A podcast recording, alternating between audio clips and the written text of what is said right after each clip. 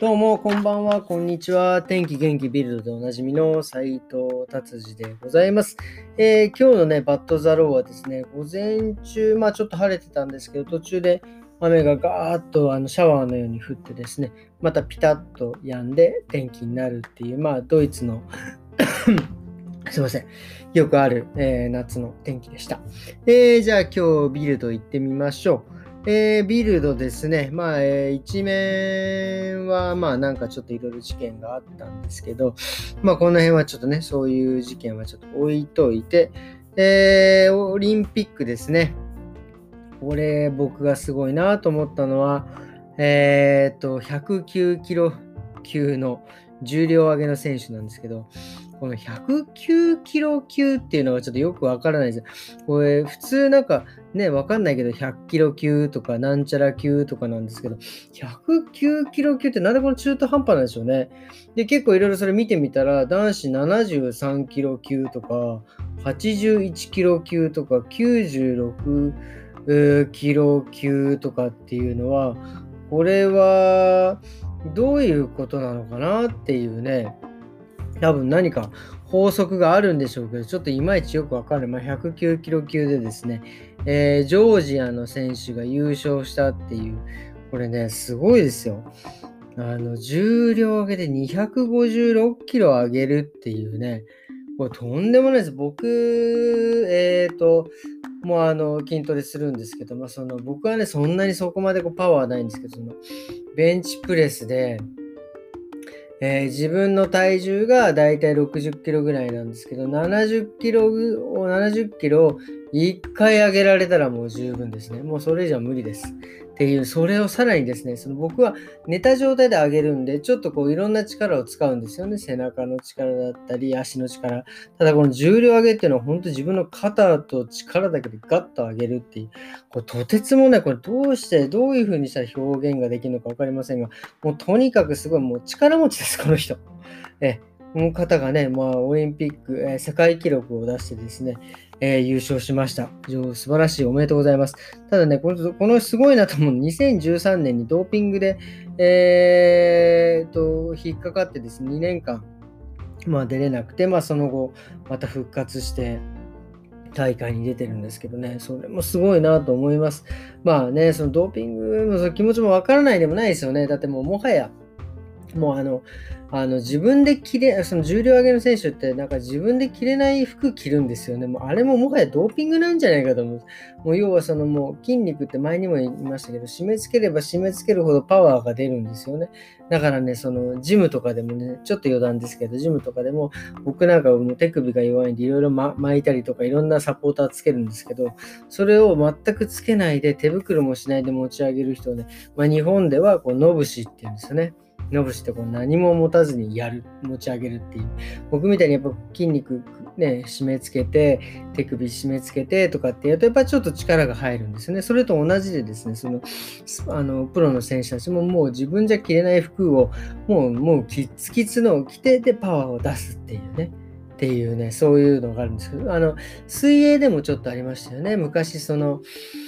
何でしたっけ？どっかの、どっか日本が開発したのかな？あの水泳の海パンもですね、もう自分じゃ履けなくて、もう30分以上履いてたらもう窒息するっていう。でもそれでもね、記録が1秒ぐらい、1秒か2秒ぐらい縮んだのかなっていうので、まあ結局その、あの身の危険を感じるっていうのでね、なんか中止になりましたけども、なんかそういう感じでね、えー、その、えー、重量級の人も素晴らしいなということですね。はい。えー、で、パーッと行って、やっぱりビルドはサッカーですね。なんか日本人の選手、大迫大迫さん？大迫さん、うん、が、なんかあの、彼はなんかブレーメンでやってたんですかね、サッカーをね、ドイツ。まあ彼はでももうやめて、なんか大阪の神戸の方あのチームとなんかもう契約しているからもう、えー、去ってしまったっていうのが載ってましたね。はい、次行ってみましょう。えー、あとはコロナ情報ですかね、えー、ベルリン、えー、とか他の地域でも、ちょこちょこね、また感染者数が増えて、まあ、重症者の数はそこまで増えていないのかな。でも、感染してる人が増えてるっていうのでね、まあまあ、まあ、ワクチンのおかげもあるのかもしれないけど、まあ、重症者がそこまで出てないっていうのも、もう踏まえてなのか、なんかベルリンの、まあ、クラブっていうんですか、夜の、えー、クラブがですね、6つ、6店舗ぐらいなんかオープンするみたいな感じで、もちろんそのなんか人数制限あるみたいですけどね。まあね、増えてるけどワクチン打ってるから大丈夫だからオープンしようって、まあね、まあね、もちろんその、そういうのも開けとかないとね、やっぱ経済回らないし、やっぱりね、若い人たちのね、そのストレスも発散するところも作らないとということで、多分、えー、オープンするんですね、6つのクラブ。その、どのクラブ、なんかいろいろ書いてありましたけど、僕、あんまりその、あんまりベルリンでそういうクラブ行かないのでですね、あんまりよくわからないんですけど、まあ、6つオープンするみたいです。えー、っていうことですね、今日はですね、えー、ベルリンに戻ってきましてですね、えー、そのバットザローっていうところに行ったんですけど、この本当ね、ベルリンからね、